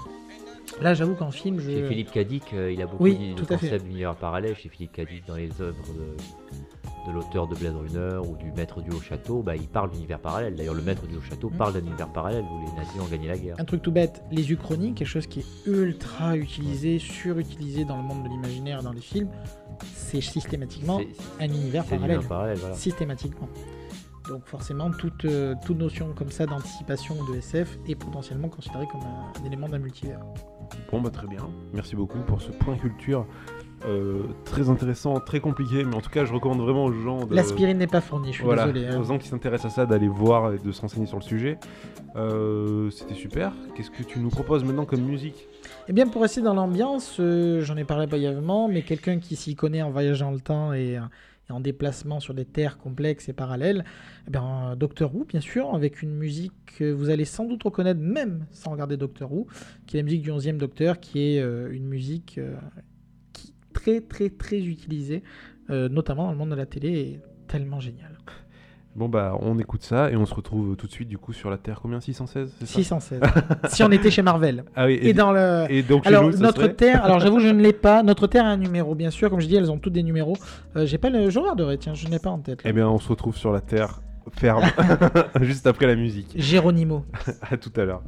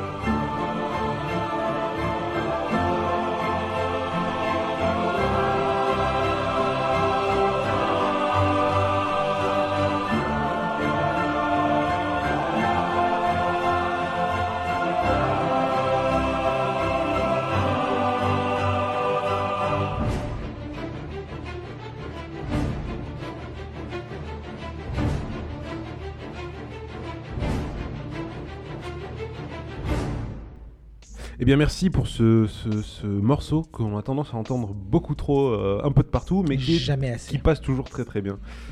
Euh, donc, on Regardez va... Doctor Who. Et oui, regardez Doctor Who. Et qui- le mec dit ça alors qu'il a pas tout vu. alors, on va passer à une troisième partie. D'habitude, euh, ceux qui ont déjà écouté l'émission euh, savent qu'on faisait un débat. Slip Mais- ou caleçon. Voilà, et du coup, là, on va changer. Ça ne sera plus un débat, mais plutôt un. J'ai pas encore trouvé de nom pour cette partie-là. Ça sera un espèce de top de chaque invité Rubrique à braque. et de moi-même, euh, suivi de mon morceau de musique. Des coups de forcément. cœur, des choses comme ça. Voilà, coup de cœur. je Alors, on va trouver, un- on va trouver On le, va mot- trouver, le- on va trouver, on va le trouver. nom, mais ça viendra. Ouais. Peut-être To, l'épisode. to be 2. defined. Euh, donc, pour ce, du coup, pour ce top, euh, top geek, euh, top pas forcément geek d'ailleurs. Non, on peut, on peut des coups de cœur, des choses comme ça. Culture. Coup de cœur du moment, culture. Euh, François, tu vas commencer? On fait un, tr- un truc chacun? Un truc Il y chacun. aura pas mal d'échanges de toute façon, je Un pense. truc Eh chacun. bien, allons-y. Donc, Bon, un bah, truc chacun. voilà, moi un coup de cœur simple, euh, c'est sorti il y a une semaine ou deux, c'est le film Ça, Hit. Ouais. euh, Garantie sans spoiler, puisque je ne l'ai pas encore vu. Alors on va essayer, de, on va pas spoiler, bon même si beaucoup ont dû voir la version bon, de après, vous savez de quoi ça 1990 parle. hein. ou ont lu le roman, vous savez de quoi ça parle. Euh, un film d'André Mu- Muschietti, euh, d'après l'œuvre de Stephen King. Euh, bon, c'est assez connu. Hein, Stephen King, enfin, je fais une toute parenthèse, c'est bankable chez Bankable en ce Ah moment. bah. Ah oui, parce le que- nombre bah ouais. d'adaptations, de relances Bah ouais, le d'adaptations, d'annonces, Actuellement, ils veulent relancer c'est le euh, nouveau le cool. quoi. Ouais, ouais, euh, c'est le nouveau cool. hein. Bah ouais, parce que dès qu'il y a eu un film. Alors, euh, le film Hit a, énorme, a cassé la baraque aux États-Unis. Ça a été un. Le terme est faible. Voilà, la production attendait euh, 50, 60 millions de dollars le premier week-end. Ils ont fait 100 millions de dollars. Actuellement, ils, en sont, ils en sont à 500 millions. 500 millions. C'est le plus gros succès pour un film d'horreur de tous les temps. Hein. Aucun ça a équivalent. dépassé L'Exorciste, tout ça, Aucun équivalent. qui ont été des gros succès à l'époque. Euh, il le mérite parce que euh, pour moi, Un coup de euh, alors, c'est un, alors un coup de cœur, ça a été un shoot d'émotion pure dans le cœur, comme j'ai pas ressenti depuis bien longtemps. Euh, on- Alors que tu es plutôt revenu de tout ce qui est reboot, je tiens à le préciser. Voilà, tu n'es pas client à la je base suis pas des du tout reboots un des client vu mon âge et mon C'est époque. ce vu qui m'impressionne j'étais là il y a ouais. Tout ce qui était les reboots, les remakes, les préquels me fatigue. On fera une explication aussi dessus. Vous allez voir. Ouais, donc euh, là vraiment, même si c'est un, on va dire, une nouvelle adaptation du roman par rapport à- au téléfilm de 1990, il est, dif- Il est revenu. ouais, il est, il est différent. hein, le téléfilm, pour ceux qui l'ont vu, s'en souviennent. Et, il y avait, Que vous aviez regardé en cachette en VHS. Voilà. On le sait très bien, on y était tous dans ce cas-là. Et euh, c'était, euh, il y avait des flashbacks, on voyait les, les versions adultes, ils se souvenaient quand ils étaient enfants, tout ça. Ensuite, il y avait le clown euh, interprété par Tim Curry, qui était bon, qui était. Qui, qui- qui était déjà. Non, il était bien, mais était il était limité. Après, c'est un truc de 1990, c'était limité euh, dans tous les niveaux. C'était un téléfilm. Là, euh, les... Est-ce qu'on pourrait dire que c'est un petit peu un parallèle entre le Joker de. Waouh, de, de 66, De 66 et, et euh, le- et les versions modernes. Hmm. Ouais, on peut dire, parce que c'est vrai que le clown ici, dans le nouvelle adaptation, est très très bien fait. Et il est très. euh, L'acteur, apparemment, je l'ai pas vu, mais les, est génial. les critiques sont dithyrambiques. L'acteur est parfait parce que même sans maquillage, il arrive à faire un sourire. On a vu des extraits sur un net où il arrive à bouger sa bouche de façon terrifiante, mais sans maquillage, donc il est assez impressionnant. Euh, le clown est terrifiant. Euh, en fait, c'est marrant parce que c'est pas un film d'horreur. Enfin, oui, il est vendu comme un film d'horreur pour faire peur. N'y allez pas enfants avec vos enfants. Mais bon, non, c'est pas pour les enfants, mais c'est en fait c'est un film d'émotion, un film euh, sur les peurs enfantines, bien sûr, ceux qui ont lu le roman, mais c'est vraiment un film d'émotion, de relation entre un groupe d'ados. Je pense que dans le roman et dans le, le téléfilm, les ados évoluent dans les années 50 et quand ils sont adultes, ils sont dans les années 80 parce que le livre a été écrit dans les années 80. Je pense que la nouvelle version a eu l'intelligence de transposer ça. Les ados évoluent dans les années 80 et ils seront adultes dans la deuxième partie de nos jours, c'est logique. Un gros challenge d'ailleurs. Voilà, donc qui est déjà en pré-production, elle est prévue pour euh, 2019 Ah pour la oui. sortie. Donc déjà bon, vu le succès du premier, c'est évident. assez prévisible. Donc évidemment, le côté nostalgie euh, de toute la génération trentenaire euh, cadra fonctionne parce que comme les ados évoluent dans les années 80, euh, il y a un grand, une grande bouffée de nostalgie. Euh, l'époque est bien reproduite. Il y a des clins d'œil, il y a des posters au mur, il y a des références. Et euh, c'est pas de la nostalgie pour la nostalgie. non, alors voilà. Qu'on peut avoir comme reproche sur certains. Justement, comme on peut avoir des reproches sur certains dans une série sur Alors, je ne partage pas cet avis, Non, bien alors, sûr. hein. Pour faire un Mais parallèle. honnêtement, même sans, sans parler de cette Non, série en particulier, c'est vrai qu'il y a depuis quelques années une, un marché Bah, de la nostalgie parce qui peut être qui des a fois- le, aujourd'hui, voilà, les trentenaires quadra, euh, ils ont grandi, ils ont de l'argent, ils sentent le, le, le public type. L'Eldorado. Ils ont l'Eldorado de, de, de, de toute cette nostalgie. Donc évidemment, il n'y a que ça du retour aux années 80. Et là, c'est pas. bien sûr, bon, c'est intelligent de l'avoir fait, mais c'est pas gratuit du tout. Euh, ça fonctionne très bien. Le groupe d'ados est très touchant. Il, euh, il fonctionne bien. Le casting est réussi. Euh, le film est bien fait, malgré quelques petits problèmes. Euh, il faut pas dire qu'il fasse vraiment peur, parce qu'on on sait quand le clown apparaît, tout ça. On est habitué à tout ça. Mais malgré tout, il y a des, des grandes séquences, vraiment un gros final. Euh, on n'a pas vu Non, ça. ils ont pas plus. On n'a pas vu ça depuis, euh, depuis des années. En France, on a vraiment l'impression de retrouver les grands films des années 80 de, de Spielberg et autres, où des enfants Amblin Studio en présente Studio, exactement, les Goonies, tout ça, où on retrouvait un groupe d'ados qui affrontait une menace. Le Euh, casting apparemment jeune a l'air de beaucoup aider. Le, le vraiment, casting euh, fonctionne très bien. Et euh, franchement, vous, c'est vraiment Donc tu le conseilles. 100%. à, plus, à 100%. Très bien. Magnifique. Bon, bah, super. Magnifique, En tout cas, magnifique. ça donne très envie. Oui. À toi euh, Ou à tout À pardon, moi excuse-moi. D'accord. Euh, je vais choisir comme premier sujet euh, bah, d'aller sur euh, Star Trek. Oui, tout à fait, effectivement. Euh, Star Trek Mhm. euh, qui vient de sortir sur euh, Netflix. Euh, Gener- Generation, hein, le titre Non, euh, Discovery. Discovery. Discovery. Excusez-moi. Non, non, c'est pas grave, c'est La fatigue. Discovery. hein. Vous vous doutez bien. C'est arrivé la semaine dernière. Et Alors, ben, la semaine dernière, Euh, ça dépend de quand non, en fait, pardon. écoutez, euh, euh, voilà, c'est tout est relatif. Non, c'est mais arrivé. C'est euh, tout frais quand C'est tout frais la semaine d'arrivée. Donc en fin, fin septembre. C'est ça. Voilà, on a eu les deux premiers épisodes. Deux premiers épisodes, ouais. Et je voulais l'aborder parce que déjà une vraie bouffée d'air frais. Euh, parce que c'était un pari quand même risqué, honnêtement. Star Trek, c'est quand même pas tout jeune. C'est des fans qui sont très exigeants. Des films qui n'ont pas convaincu forcément les Trekkies. Je précise bien les Trekkies. Les films sont très bien, hein, on n'a rien à en reprocher. Mais voilà, le terme qui revient souvent, c'est bah, c'est plus Star Wars que Star Trek. Bref. Et là, euh, on est vraiment dans du vrai Star Trek, dans des. il faut- On va en parler tout de suite, mais des effets visuels. Hallucinant. Je sais, pff, je sais même pas quoi Niveau dire. cinéma. Voilà, que- Largement, largement. largement. C'est, Honnêtement, euh, là, ils ont mis le paquet. on se dit, quand on voit ce qu'on peut voir au cinéma dans certains Ah ouais. films, Non, non, là, a par il y contre, il y, a euh, vraiment, il y y a tellement pas le photo. mot, c'est bluffant. C'est Pour donner un parallèle, c'est un petit peu comme ceux qui ont pu le voir, la dernière série de la dernière saison de Game of Thrones. Enfin voilà, on n'est pas au même niveau, c'est pas la peine de discuter, on est, pff, on est loin comparé à Game of Thrones, c'est meilleur que certains films. euh, Ah non, mais ouais. très clairement, il y a eu des.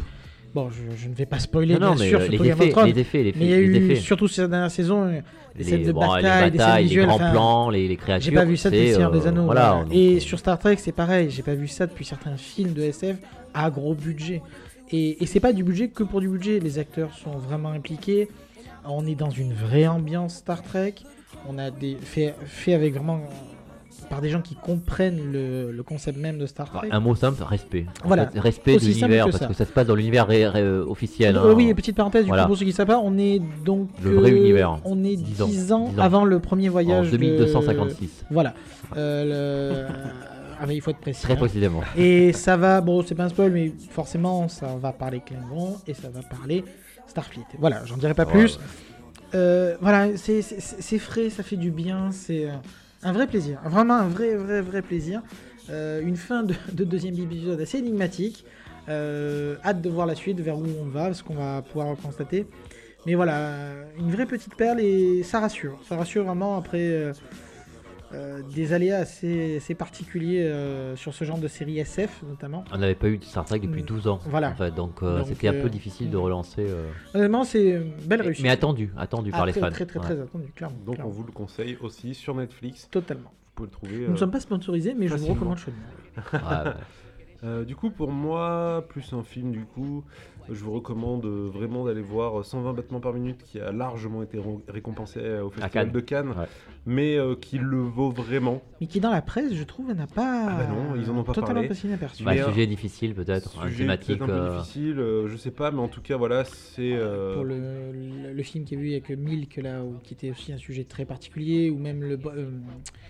Euh, euh, ah bon, ça, je vais perdre le nom des films, ça va pas aider, mais il y a eu des films récemment, notamment américains, où les sujets étaient Ouais. quand même un petit peu chauds, et pourtant la presse en a parlé. Ouais, ouais, hein. bah après. euh, Je sais pas, en France. Non, vraiment énorme, Mm. énorme, énorme, énorme.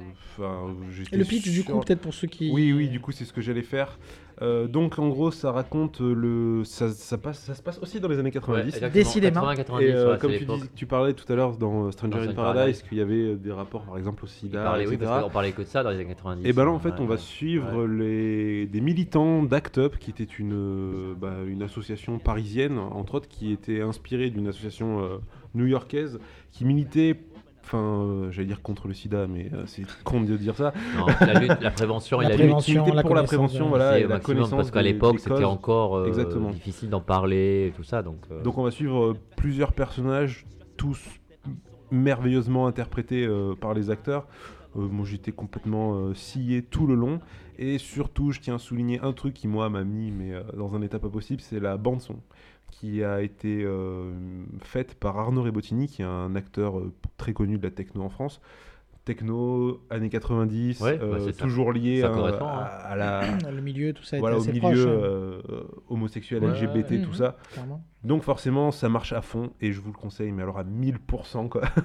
Encore disponible au ciné parce que. Je ne sais pas si c'est disponible au oui, ciné, mais- encore, encore, Ouais, oui, encore mais- disponible, ouais, encore disponible. Parce que ça, est il y a de la concurrence il est encore en salle. Achetez-le, téléchargez-le, faites ce que vous voulez. Non, il est encore en allez salle. le- Légalement. Allez le voir, allez le voir. À toi François du coup. Ah, Est-ce que tu as un autre truc Euh, oui, j'ai un autre truc. C'est la bande-annonce euh, récente euh, d'une série Marvel sur Netflix. Oui, encore Netflix. Une série Marvel sur Netflix. Oui, oui. Et, bah, Et tu vas nous en dire du bien. et je vais dire du bien. Bah, Mon dieu. C'était une petite private joke puisque. Pour ma, pour ma part, les séries Marvel, pour- les voilà. séries Marvel sur Netflix sont non pas qu'elles sont ratées, mais non, Oh, Mais sorti, on va pas aller sur ce sorti raté. de l'espace. Mais elles sont, pour le meilleur, elles sont juste regardables. Le pire, elles sont pénibles. On va dire regardable, c'est Daredevil, bien sûr, elle est, c'est pas la plus mauvaise. Les pénibles, c'est Iron Fist ou euh, bon, euh, on va peut-être même Defender. Bon, disons, on va passer à autre chose. Pour plein de raisons, euh, manque de respect par rapport aux comics, euh, étirement de l'intrigue, euh, épisodes qui servent à rien, euh, euh, des personnages qui traînent comme ça des, des heures et des heures à se balader dans les rues. Ça, bon, bref, passant. Là, par contre, le trailer de Punisher dans la, dans la, la- la série devrait arriver octobre ou novembre. Ça n'a pas été précisé. On a des rumeurs, mais on est, on est, mais bon, on on est pas quasiment sûr. bon On n'est pas loin. hein. Là, le trailer, quand il est arrivé, euh, coup de cœur énorme. Parce que, d'abord, respect total du personnage, euh, violent, gore, sans concession. Euh, soit il se plante complètement, bon, euh, ça serait malheureux. Soit, alors par contre, ils vont peut-être réussir la, meilleure, la, la première bonne série Marvel Netflix. C'est-à-dire. euh, Nous ne partageons pas tous. on bien sûr, partage cette- pas, non, mais c'est un avis totalement. euh, Je- je- Pas de tout objectif, hein, c'est personnel. Je Après, euh, néanmoins que tout le monde est d'accord sur Iron Fist. hein. Ça, Ouais, y a- je pense qu'Iron Fist, pas on de- est y a pas débat. hein. Non, mais après, voilà, ils ont fait un choix Marvel Netflix. euh, Jeff Lobb, tout ça, avec, il a fait un choix, c'est-à-dire urbain, on enlève les masques, les costumes, on veut faire du pseudo-réalisme, c'est un choix. Donc c'est plus des super-héros. Pour moi, c'est plus des super-héros, mais c'est aussi un choix. Punisher, c'est le plus simple dans le sens que lui, au moins, il a pas de masque ni de costume, il a juste une tête de mort. Il a dans le trailer, il a son, sa tête de mort sur son gilet torse, gilet pare-balles. Le Punisher, ça doit pas être un comique qui parle, ça doit être un type qui abat les gens parce que c'est un Ah bah, exécuteur. vu l'acteur choisi, de toute façon, c'est pas Voilà. un grand Et d'après hein. le trailer, il va abattre tout le monde, exécuter tout le monde et rendre la- sa justice personnelle dans toutes les rues de New York. Il y a euh, le personnage, son, son, son aide qui s'appelle Micro, qui l'aide à, à- dans les affaires. Bon voilà, il y est. Euh, ça a l'air, euh, voilà, sans concession. Et euh, vraiment, c'est euh, waouh, la série que j'attends avec une énorme impatience, qui va peut-être me racheter les autres Marvel. J'espère que l'acteur aura pas la même fin qu'il a eu dans Walking Dead. Euh, J'espère. Tué par un enfant. Je veux pas un enfant. Spoiler. J'espère. Ouais, mais c'est Ouais, vieux, ça, ça remonte de saison saison 1, Je saison peux 2. pas dire, Ouais. je ne la regarde pas, Non, je ne fais que lire les comics. C'est vieux, c'est vieux, on a le droit. Non, voilà, euh, l'acteur, l'acteur euh, est bien choisi, euh, il a la tête et tout, il a une bonne tête, donc on espère cette fois-ci enfin une bonne version du Punisher après trois films. euh, Oula. très, euh, enfin, faut en, par- faut en parler, mais Très trois films, voilà, très, non, ouais, ouais. Alors je Très sais qu'il y a bien. Dolph Lundgren, ne, Oui, ne- mais- ne le cache pas. Non, non, À voilà, toi Watu. voilà. Une autre proposition. Euh, pour ma part, que pourrais-je dire? Eh bien, si, si, il y a une chose qui est apparue récemment provenant d'une galaxie très très très lointaine. Euh, en effet, Lego a décidé de rééditer euh, d'une manière, euh, comment dirais-je, inoubliable, un certain vaisseau d'une certaine saga. Je parle bien sûr du Faucon Millennium hein, de Star Wars qui avait eu les honneurs il y a 10 ans d'un- d'une édition UCS, Ultimate Collector Series, Merci, j'allais poser la question. évidemment, qui sont, pour faire simple, des éditions bon, disons-le, hein, luxe, ou en tout cas euh, le plus proche de la, du rendu que pourrait avoir une maquette, entre guillemets, que, du vaisseau original. Euh, donc qui était sorti a 10 ans, édition limitée, ça avait été euh, le, la sortie il y a 10 ans. euh, qui avait fait parler. Aujourd'hui, pour donner une idée, à l'époque, il était sorti pour euh, 500 euros, je crois. Et sur les marchés parallèles, il y a encore une année, on le trouvait à plus de 1500 euros, hein, ou ce genre de choses, voire même plus cher. Donc c'était un petit peu un mythe, hein, le- le- l'inoubliable. Oui, je suis maître constructeur, il me semble l'avoir déjà dit d'ailleurs. hein. Euh, donc les UCS Star Wars, tout ça. Et donc là, pour fêter euh, une, une pierre assez importante de, de Star Wars, hein, puisqu'on est à 20 ans, De, 30 ans, 30 de, ans, de le, le, le- le premier Star Wars. 40 ans. 40 ans. On a oui. 40 ans. On est, en- on est en, en 2017, Ah, mon Dieu, on est 77, déjà en 2007, 2017. 40 ans. Et donc pour fêter les 40 ans, ils euh, ressortent un Faucon Millennium à la faveur d'une augmentation de pièces et donc de finition, de qualité de finition, puisqu'on arrive... À la faveur du augmentation du prix aussi. Alors oui, puisque forcément à la pièce, hein, on arrive à 7500 pièces. C'est le plus gros set jamais édité par, euh, par, euh, Par Lego. Lego. Ouais. Et donc pour la modique somme, bien sûr, de 800 euros.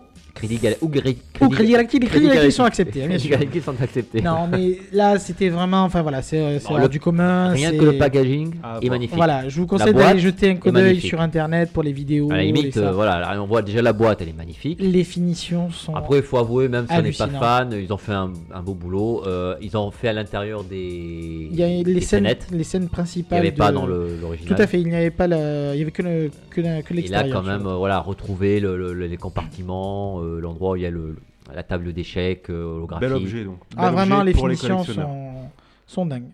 Et donc voilà, et donc euh, Bah, j'avais j'ai j'ai De toute façon, il est plus dispo Ah ben alors c'est facile, il Il était est- en pré-vente pour les, Ouais. les, le, Les le club VIP, tout à fait. Euh, il doit sortir demain pour officiellement. Il n'y en aura pas parce que tout a été vendu. Voilà. Ils vont Allez, restocker, Ils vont restocker, ils vont ouais, restocker vont- parce que l'édition n'est pas limitée. Emballé, c'est pesé. Voilà. Et donc j'ai commencé le montage et euh, j'en suis en tout aux alentours de 10 heures et j'en suis encore sur l'architecture. Donc autant vous dire que c'est un beau bébé. Oh J'en suis au, euh, au- Vous savez, les sachets sont numérotés maintenant. Oui. J'en suis à 7, numéro 7. Il Il doit en en avoir 17, je Ah crois. oui.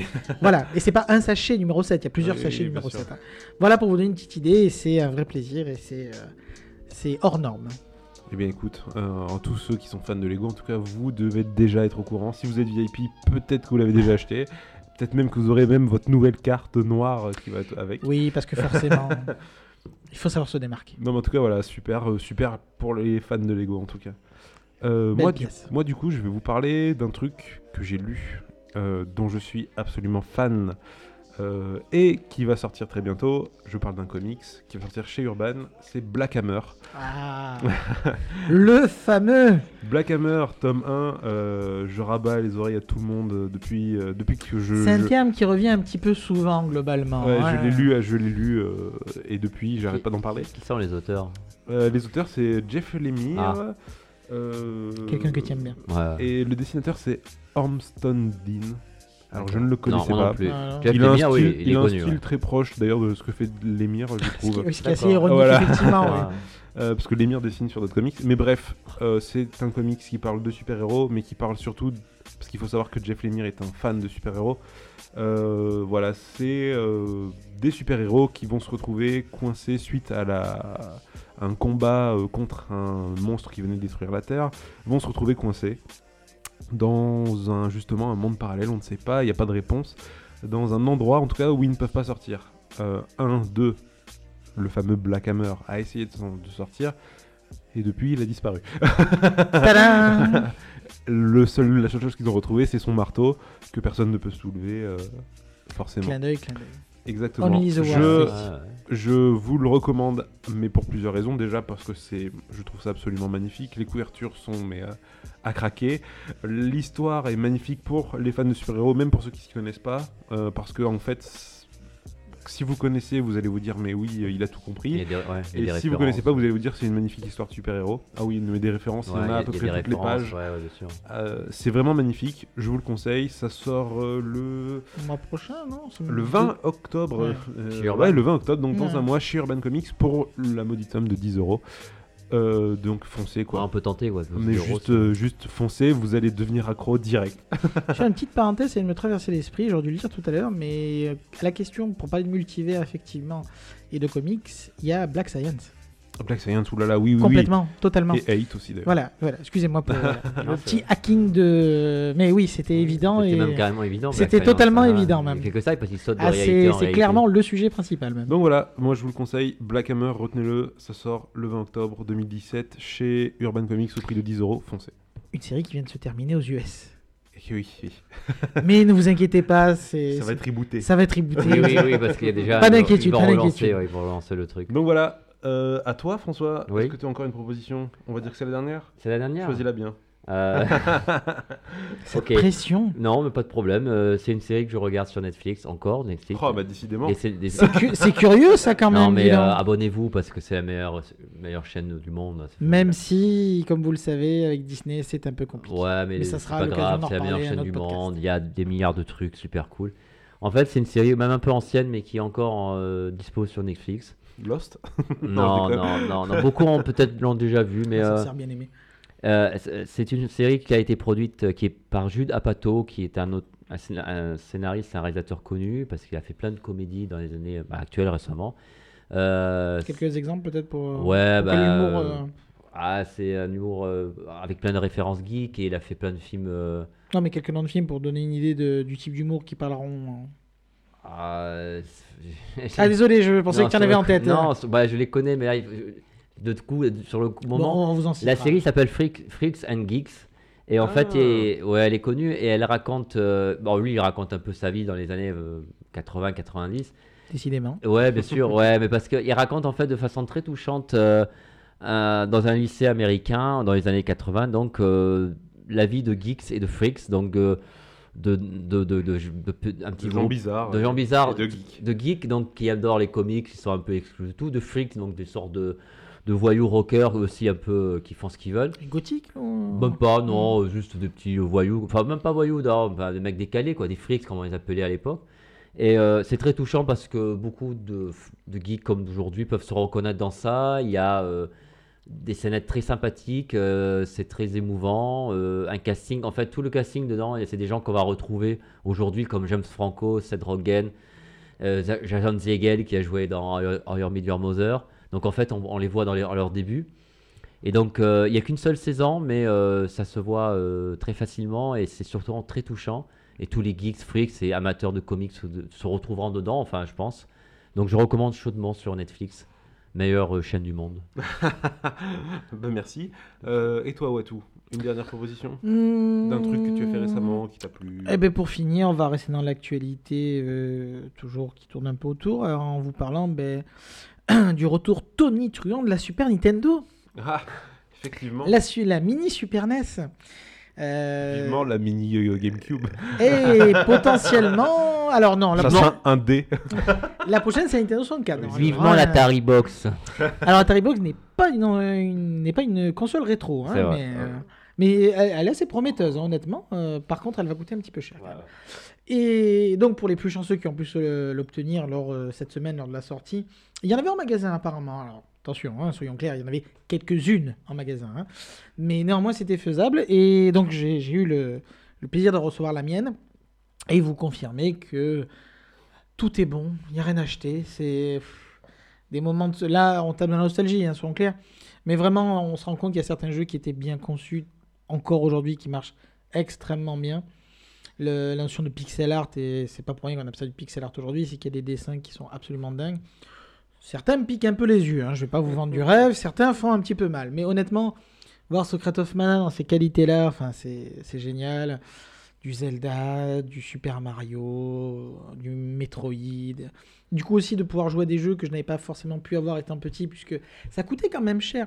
T'as une petite Bah oui, ça parenthèse. coûtait cher, bien sûr. Je vous rappelle quand même pour ceux qui trouvent que les jeux sont chers aujourd'hui, Non, ça a toujours été cher. qu'en fait ça a toujours non, été ça toujours- cher. Moi, hein. je peux vous en parler. Un jeu Super Nintendo, c'était plus de 500 francs. Non, non, ouais. Non, mais, 500 euh, francs. pour avoir Faites le calcul. euh, Atari, Intellivision, Ça ça, ça a très, toujours très, été très cher, même cher. dans les années 80, le jeu vidéo, toujours. Ça même pas, ça, c'est pas un truc qui a. En fait, il y a eu une baisse grâce au CD qui permettait d'avoir des coûts de production ouais, non, moins ouais, importants. ouais, mais- Mais soyons clairs, euh, voilà. au final, c'est Hein. redevenu devenu, non, Voilà. ça a toujours été cher. Et enfin, c'est génial. euh, L'objet lui-même en main est Ouais, vraiment il fonctionne, excellent. Il est très bien fini. euh, les manettes sont parfaites. Vraiment très très bon. Mais les jeux étaient plus simples, c'est peut-être que. Alors non oui et non, parce que c'est un petit peu comme Internet et d'autres choses. C'est-à-dire que quand on est limité en place, quand on est limité en ressources, on doit être inventif. On doit avoir des gameplays intéressants. C'est un petit peu ce qu'on voit d'ailleurs dans le, le renouveau du jeu vidéo avec les jeux indés. Et oui, indé, encore indé, Mm. toujours indé. Avec cette notion de, ben, on n'a peut-être pas les moteurs 3D des grosses sociétés, mais si on a un gameplay intéressant, on va peut-être pouvoir faire quelque chose. Et c'est un petit peu le même principe. C'est vraiment ce côté, c'est le gameplay avant tout, c'est l'histoire avant tout, et ça s'en ressent positivement. Euh, franchement, enfin, si vous pouvez l'apprendre, euh, j'étais là. Et je pense que ça peut être très intéressant pour les parents. Je pense que ça peut être euh, l'occasion d'avoir un bon échange avec, avec ses enfants. Alors, tous les jeux, bien sûr, ne, seront pas digérés par une génération euh, bercée euh, par l'image de synthèse, mais je pense qu'on pourra avoir de, de bonnes surprises. Euh, pour finir, une petite parenthèse que je ne cautionne pas, que je ne valide pas, mais néanmoins, il semblerait que le kernel, pour les fans d'informatique, donc le, le cœur de la console, soit très fortement similaire à la mini NES qui avait été hackée et sur laquelle on avait pu modifier l'ensemble des jeux mis dessus, etc. Bien sûr, je dis ça à titre purement informatif, s'il en est. hein.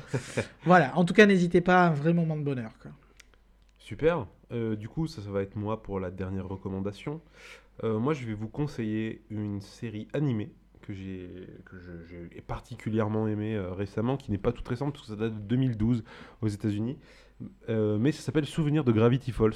Euh, une une série animée particulièrement belle déjà, tout simplement, qui s'adresse aux enfants, mais que je ne comprends pas pourquoi, parce que du coup, c'est vraiment une histoire qui est juste incroyable. C'est Nickelodeon qui l'a Eh ben produit? Parce que ce style me Euh, faisait penser un peu à Nickelodeon. Aucune idée de. Non, c'est Disney XD, pardon. C'est Disney. Disney XD, ouais, ouais. Euh, je dis ça parce qu'en plus, c'est sur le générique au début. C'est pas Donc, Disney XD, c'est l'histoire de Dipper et Mabel, qui sont deux enfants qui viennent vivre chez leur oncle Stan dans la petite ville de Gravity Falls. Euh, Pour ceux qui suivent, merci. dans l'Oregon, donc c'était une vraie ville. et euh, rapidement, ils réalisent que dans cette ville, eh ben, en fait, il y a énormément de créatures qui vivent, des créatures plutôt étranges. C'est juste dingue. Un épisode de la saison 2, par exemple, ils partent à la chasse aux licornes. Les licornes sont juste, mais complètement incroyables. Enfin, c'est euh, tout est excellent. Il y a un, un fil conducteur sur les deux saisons qui est ouf, mais vraiment ouf. Je vous le conseille à 100%. En C'est plus, très référencé, il me semble. c'est hein. plein de références. et Mm. d'a- Il y a même d'ailleurs un épisode, si je ne dis pas de bêtises, où euh, je dis pas pourquoi, mais bref, il y a des espèces de puits euh, multivers encore. Ah, on y revient. Il y a des espèces de puits euh, qui, enfin des espèces de portes euh, qui apparaissent, etc. Euh, Mabel, qui est la gamine, jette des trucs dedans, et apparemment, les, ces objets apparaîtraient dans un, dans, le- dans un épisode de Rick et Morty. Ah, excellent. Euh, ils apparaissent en popant comme ça d'une porte, Incroyable, incroyable. donc c'est assez incroyable. J'allais dire d'ailleurs que c'est c'est un petit peu la mouvance de, de ces genres de séries de animés qui sont un petit peu en train de se développer, que ce soit Rick et Morty, que ce soit ça. Il y, a des, il y a des liens forcément. Mm. Que ce soit même Adventure Time dans, son, dans sa catégorie. C'est vraiment un renouveau assez intéressant. Ça de... passe, euh, ça passe où sur euh, Bah, Disney XD du coup, j'imagine. Disney XD en France. D'accord. Euh, après, j'ai, enfin, je sais pas si notre chaîne l'a diffusé, Ouais, mais en tout cas Disney, XD sur le câble. Quoi. Ouais, La. TNT peut-être, je ne sais pas. J'ai aucune idée. Mm. En tout cas, voilà, je vous le conseille. Euh, le truc de Rick et Morty, il faut que je vérifie, mais pour petits et grands, il y a un sous-texte qui est incroyable. Enfin, vraiment, je vous le conseille. Et en plus, c'est vraiment super beau. Ça faisait longtemps que j'ai pas vu une série animée aussi bien. Euh, Il y a, si, il y a Tinty Tango qui. Oh non, non, non. Apparemment, le... Non. Tinty Tango, c'est vraiment exceptionnel. hein. Wow. C'est c'est pas le premier à me le dire. hein. C'était C'est pas le premier à me le dire. Non, non, franchement, ça défonce. Donc voilà, je vous conseille. Il y a un film de prévu d'ailleurs. hein. Sérieux, en animation et tout? Ouais, Oh Mais confirmé. rien que le générique, putain, d'ailleurs, je crois que je vais mettre ça à la fin. Arrêtez, Pas Tinty Tango, arrêtez. Tout ça pour dire que voilà, je vous le conseille à fond et euh, c'est c'est vraiment parfait. Euh, voilà. Toujours mieux que Bob l'éponge. Et- Non, c'est très cool Bob l'éponge. c'est génial Bob l'éponge avec Patrick l'étoile. Non, pote. mais ne Ouais. l'écoutez pas. Non, génial Bob l'éponge. Pitié. Il est fou, il est Pitié. trop cool. Ben écoutez, on arrive à la fin de ce premier épisode de la saison 2 de Dur de la Feuille. On Euh, fera mieux au deuxième épisode. Plus beau, plus fort, plus grand. On fera mieux. Donc euh, saison 2 qui s'achève, euh, enfin non, saison 2 qui commence, pardon. et l'épisode 1 Et, qui s'achève, l'épisode voilà. 1 qui s'achève. Euh, merci à vous deux d'être venus ce soir Bah, pour merci nous parler de ces thèmes très intéressants. Euh, à tout le monde, on se retrouve très bientôt euh, sur, un nouveau épi- sur un nouvel épisode. Vous pouvez retrouver, nous poser des questions sur Twitter, la page Facebook Dur de la Feuille. N'hésitez pas à l'ajouter pour voir tous les nouveaux épisodes. On est disponible sur SoundCloud, euh, Dur de la Feuille, et sur euh, iTunes depuis peu de temps. Donc n'hésitez pas à nous noter aussi si vous en avez envie, même si c'est pas très utile. Plein de pouces bleus. Ah voilà. non, c'est pas ça. merde. Merci à vous. Un petit mot pour la fin? Pas de mots. Tout ça Pas de mots. Bah, merci en tout cas à vous deux. Euh, on va... Merci à toi. Ouais, Profitez, et Blade Runner arrive. exactement. Euh, on va finir cette émission du coup avec mon morceau. Euh, et du coup, bah en fait, j'ai changé d'avis entre temps. j'avais prévu un autre truc, mais je vais passer ça parce que j'avais trop envie de le passer. C'est un morceau de la BO de, euh, de euh, 120 battements par minute. Euh, de du coup Arnaud Rebottini. C'est un remix de Small Town Boy Ah ouais. de Brandinski. Ça, c'est excellent. Voilà, c'est vraiment excellent. Je vous le conseille, comme d'habitude, allez voir ce film, c'est vraiment exceptionnel. À très vite pour un prochain jour de la feuille. Ciao, ciao. À bientôt. Salut.